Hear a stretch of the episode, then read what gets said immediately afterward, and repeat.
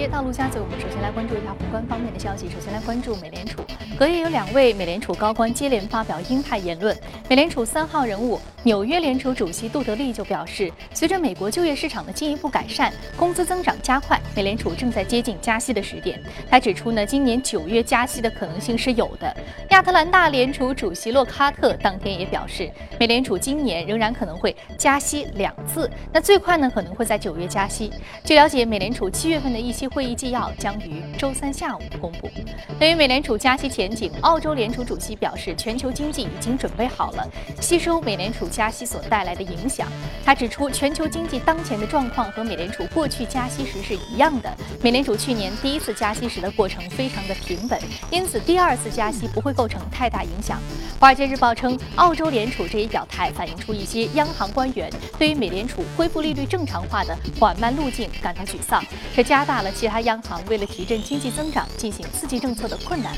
受到美联储官员鹰派讲话的影响，隔夜美股从历史高位下滑，而最新公布的监管文件显示，索罗斯以及。卡尔伊坎等多位知名的对冲基金投资者在第二季度当中，对于美国股市转为看空的立场，并转投黄金资产以及做出了其他的看空压注。其中的索罗斯是看空股市立场最激进的投资人之一，在第二季度当中缩减了所持的易资国际、PayPal。施梅娱乐公司的股票持有量，并卖光了此前持有的所有苹果公司的股票。而昨天我们也报道了，目前的超级富豪当中，现金持有比例超过百分之二十。美联储十六号公布的数据显示，受到制造业和公共事业产出大幅增长的带动，今年七月美国工业生产环比增长百分之零点七，连续第二个月增长，创下了二十个月以来最大增幅。此前呢，美国供应管理协会公布的报告显示，美国制造业已经连续五个月保持扩张。经济学家认为，随着大宗商品价格企稳和美元升值，对于制造业的不利影响减弱，下半年美国制造业生产将趋于好转。美国商务部的数据显示，美国七月份新房开工量继续上涨，高于市场预期。美国房地产市场整体增长态势依然稳健。好，再来看印度。七月份印度 CPI 同比上涨百分之六点零七，创下了近两年以来的最高增速。此前的印度央行在八月九号的议息会议当中维持利率不变，并表示此时的通胀仍然是合适的，尽管当时通胀已经高达两年的新高。美美林则预计，印度央行将会在十月四号召开的议息会议当中降息二十五个基点，以刺激经济增长。好，接下来我们再来关注的一下昨夜美股三大指数的情况。那我们具体来看呢，美股三大指数隔夜是全线下挫的。道琼斯工业平均指数下挫幅度是百分之零点四五，纳斯达克综合指数下挫百分之零点六六，标普百指数跌幅百分之零点五五。马上关注到第一财经驻纽约记者葛维尔收盘之后给我们发回的报道。个股方面，苹果 CEO 蒂姆·库克访华期间宣布，将会扩大对中国的投资，包括建立新的研发中心。不过，对于研发中心的选址、人员招聘和投资金额等细节，还没有做更多的披露。此外呢，巴菲特的伯克希尔·哈萨维最新递交的文件显示，截止今年六月，持有的苹果股票呢上升至一千五百二十万股。当然，美国投资者也密切关注深港通公布的消息。一位基金经理对我们表示说呢，在深圳上市的百分之七十五的企业是私营企业，相比之下呢，上交所私营或非公企业的比例为百分之四十，这或许会成为许多海外投资者关注深港通的一个重要原因。主持人。好的，非常感谢格尔给我们带来有关于宏观方面一些消息的汇总啊！这里是正在直播的，从华尔街到陆家嘴，我们说有两个非常重要的新闻，一个是今年九月加息的可能性，现在是从美联储官员的口中当中啊，已经是变得越来越高了。那另外一个呢，就是说深港通的开通将对于国际资本市场意味着什么？马上进入到今天的节目。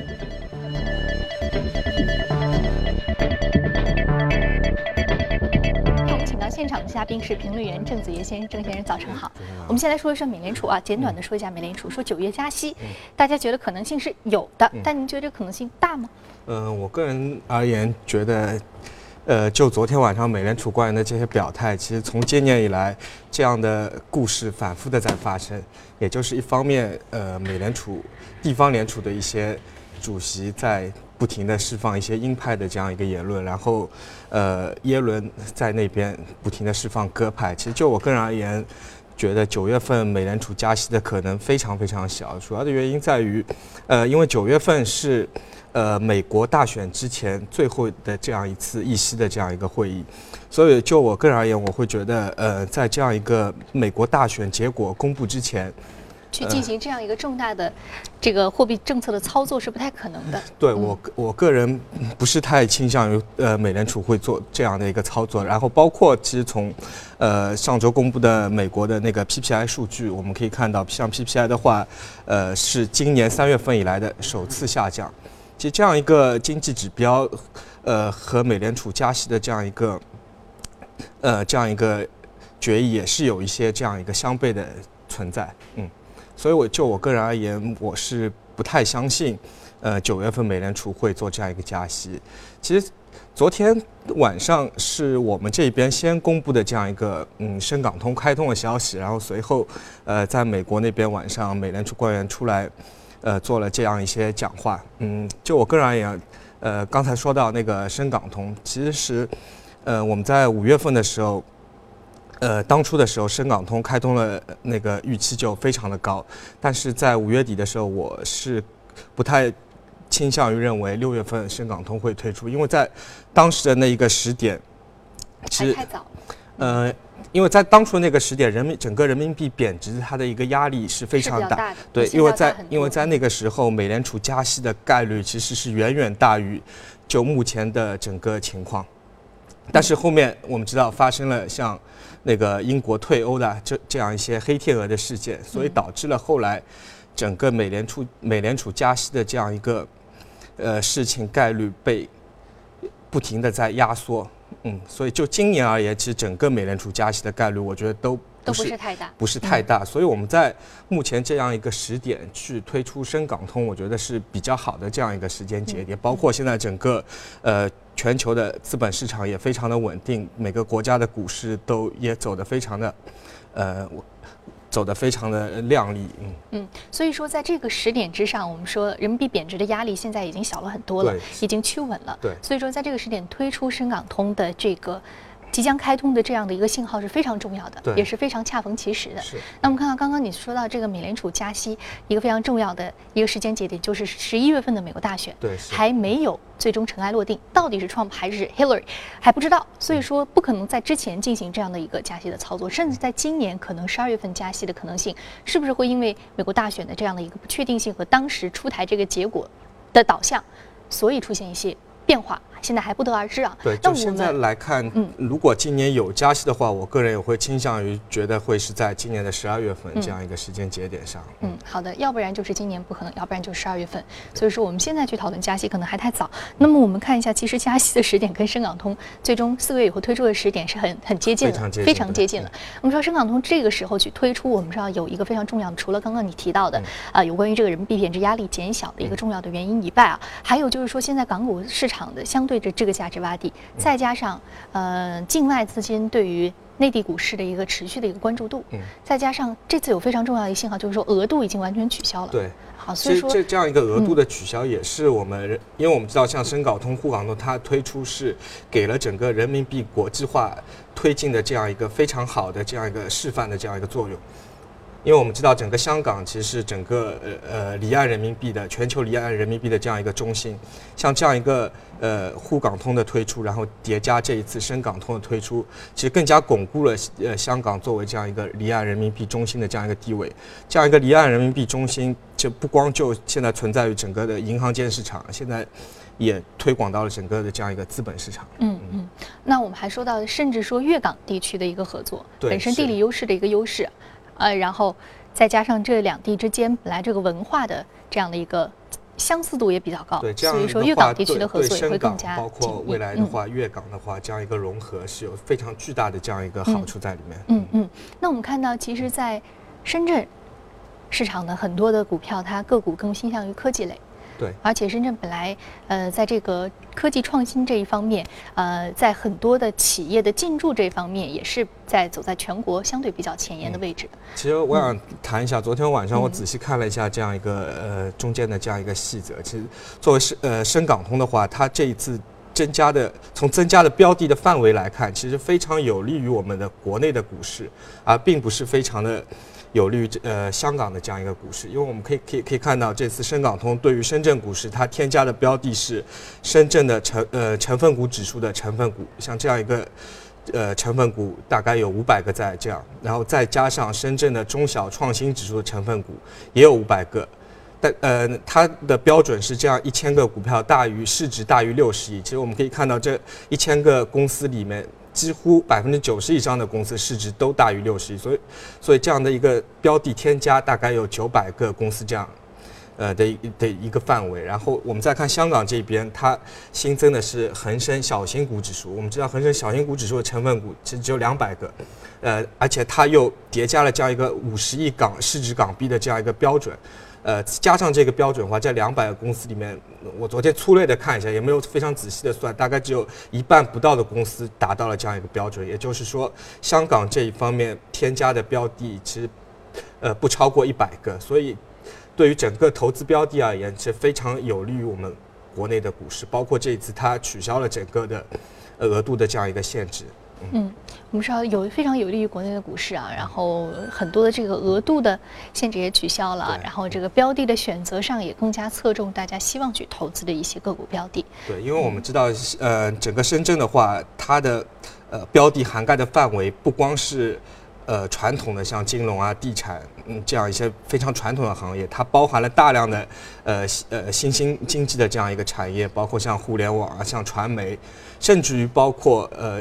我们知道在过去的一年里，整个中概股它的回归是非常频繁。我们知道整个中概股它回归最后都是去借壳于这样一个深圳中小板的这样一个公司，所以像呃。我们可以看到，像分众传媒，它呃做了借壳，包括呃其他一些非常大的代表我们整个过去几年中国经济发展这样一些大的公司，像那个顺丰，它也借壳了我们呃中小板的公司，嗯，所以未来整个这样一个深港通的推出，可以说把我们整个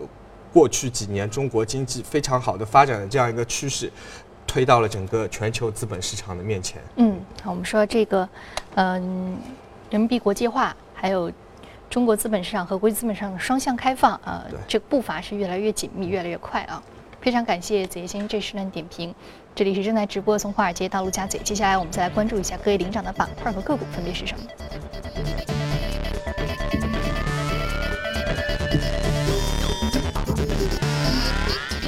板块方面，体育零售、基础材料、工业材料、矿业制造和水泥板块是领涨的。我们再来关注到的是个股方面，个股方面呢，来自于个人服务、生物技术和商务服务板块的个股是领涨。那今天我们选取的一只个股是 GK GK Services 个人服务板块上涨幅度百分之十七点七四美元每股，啊，不九十六点七美元每股上涨幅度是百分之十七点七四。工作服的提供商对。出现了一个公司的被它的这个收购，对，它是被美国另一家这呃这这一个行业的大型的公司 Cintas 做了这样一个收购，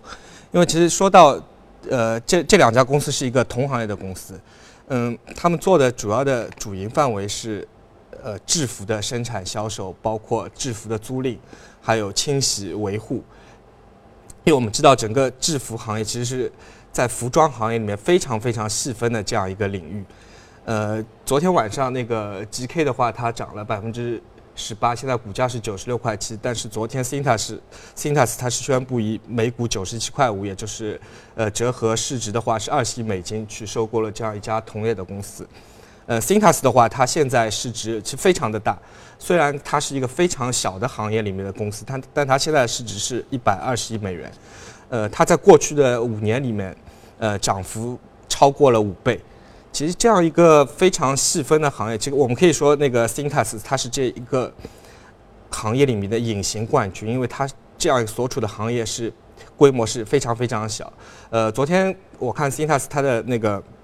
公告，它也是呃是说说说到，呃，通过收购 GK 这样一家公司，它是寄希望于在未来产生更多的 synergy，因为可以通过呃并购 GK 给它带来。给给他带来在医疗上面，包括在嗯食品工厂的制服上面的一些销售上面的突破，嗯嗯，所以刚呃，所以提到呃这个就让我联想到刚才我们说到深港通，其实我们呃包括我们深呃深圳。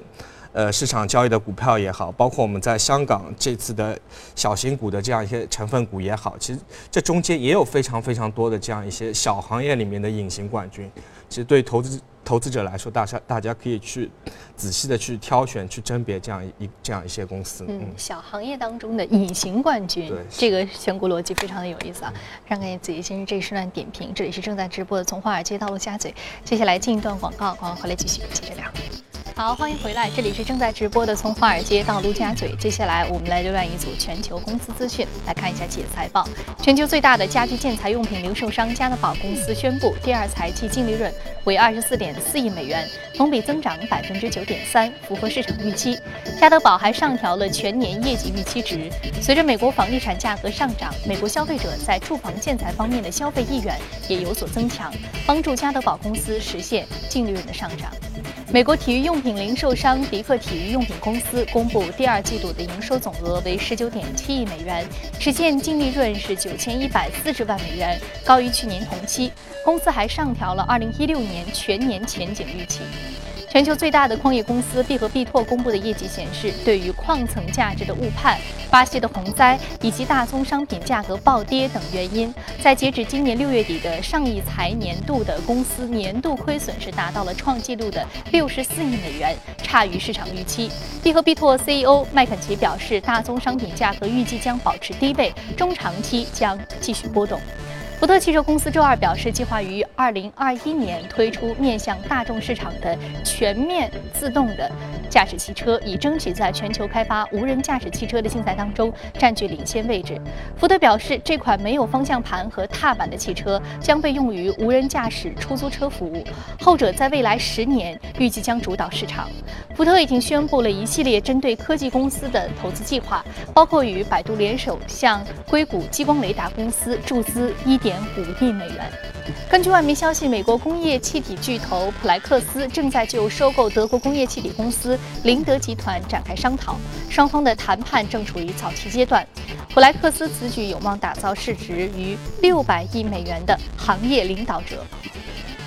并促进林德集团的股价上升。好，刚我们看完了全球公司动态之后，我们再回到资本市场和嘉宾一起来聊聊值得关注的板块。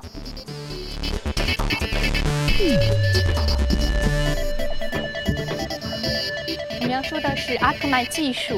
CDN 服务的提供商，微幅下跌百分之零点一，目前的价格是五十二美元每股。全球主要的 CDN 服务的提供商，我们说这家公司是典型的互联网卖水公司。为什么说是卖水公司？呃，因为其实可以这么说，我先简简单的说一下，呃，CDN，CDN 它的英文全称是那个 Content Delivery Networks，呃。用一个非常形象的比喻，就 CDN 其实它非常类似于我们物联。呃，物流行业的那个菜鸟网络，因为我们知道菜鸟网络它是去解决整个物流行业它最后一公里的这样一个问题。呃，CDN 的呃服务商其实它也是解决了这样一个互联网在数据传输中这样一个最后一公里的问题。其实我们现在呃看一些互联网视频的网站，我们可以经常看到呃在那个 CDN 缓冲中，它会它会有提示出来。其实这也是一个。因为我们知道视频网站它的数据流量非常大，它需要这样一个 CDN 的服务商来帮助它加快它的这样一个那个流量传输的这样一个呃速度。所以 CDN 其实呃 CDN 的公司它就是通过这样一个流量的收费呃来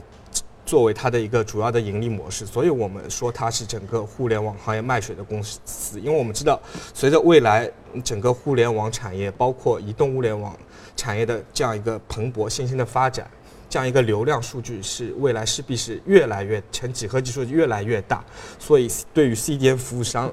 它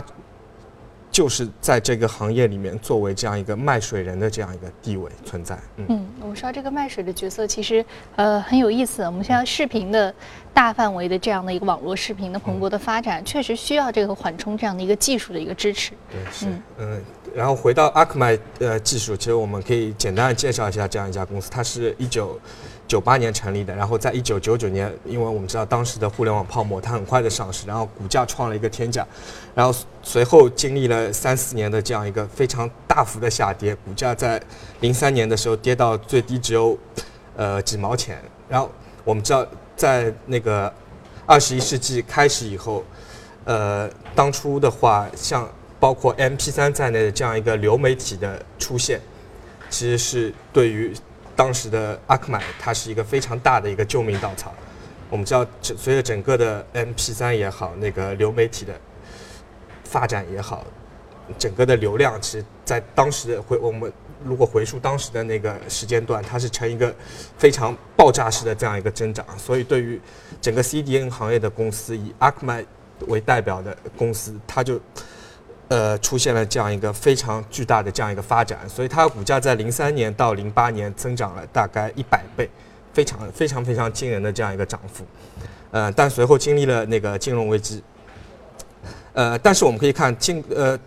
过了二零一零年以后，就我们知道，过了二零一零年以后，整个移动互联网的产业它是发展的非常非常的快，其实对于整个互联网行业的流量的增速。整个移动互联网是提供了非常巨大的这样一个支持，但是阿克麦的股价却在那个一零年以后至今，它其实只涨了三倍，并不是太及预预期。其实最这里面最主要的原因是在于，因为现在非常非常多的超大型的这样一个互联网公司，它也意识到了这样一个问题，像包括那个呃，像包括那个 Amazon 也好像包括谷歌也好，包括那个美国的互联网视频。的网站那个 Netflix 也好，包括我们国内像阿里、像那个腾讯，他们都开始在自己去建造这样一个 CDN 的平台，而并呃并不是通过再去向那些专业的 CDN 服务商，包括像 Akamai、像那个 Limelight，包括我们国内的像网速、蓝讯，他们去购买这样一些 CDN 的流量。嗯，所以这也是对于整个 Akamai 在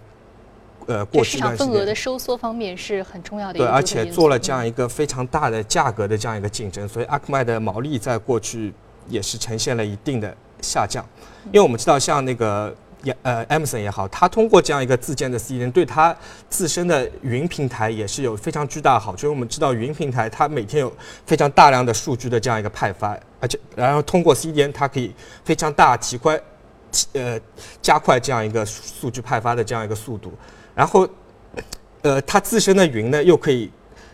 更好的加强这样一个 CDN 的服务的质量，所以这两块对他们本来的业务又是非常的重合。呃，但是阿克麦像包括我们国内的这样一些公司也好，他们现在的行业的增速还是非常的快，因为我们知道。现在整个这个行业它增量其实是非常大，虽然有这样一些巨头对它的冲击，我们刚才提到像就像像那个 Netflix，它以前也是采购 Akamai 的这样一个流量的服务，但它现在 Netflix 完全通过它自建，呃，所以现在这样一些业务的被转移，其实通过另外一部分非常大的增量来做这样一个抵消，因为我们知道，呃，像现在这样一个高清视频，然后未来的 VR。它其实对于流量的增量也是一个非常大的贡献，然后甚至于包括，其实我们现在国内非常火的就是那个网红经济，像那个网红经济视频直播也是提供非常大的这样一个流量的增速，所以现在整个呃 CDN 的它的这样一个行业的增速还是非常快，未来五年的话预计还是能保持每年百分之二十五的这样一个增长，所以。对这样一些大的公司，它的增增速其实还是能够保持的。而且这样一个行业，其实像阿克麦，它是整个行业占据全球市场百分之六十的这样一个规模。然后我们可以看美国另一家公司 Limelight，它 L N W L N W，它的呃那个行业的份额现在只有百分之十。但是问题是，现在那个阿克麦它的市值是九十亿美金，而那个 Limelight 它的那个市值只有两亿美金，其实只有它的一个零头，虽然它也有百分之十的市场份额，所以对这样一个行业来说，它是一个强者恒强的这样一个行业。因为，呃，CDN 行业是一个资产其实相对还是非常重的这样一个行业，因为你需要去不停的采购呃服务器去建设这样一个平台。像那个阿克麦，它全球现在有十五万台这样一个服务器，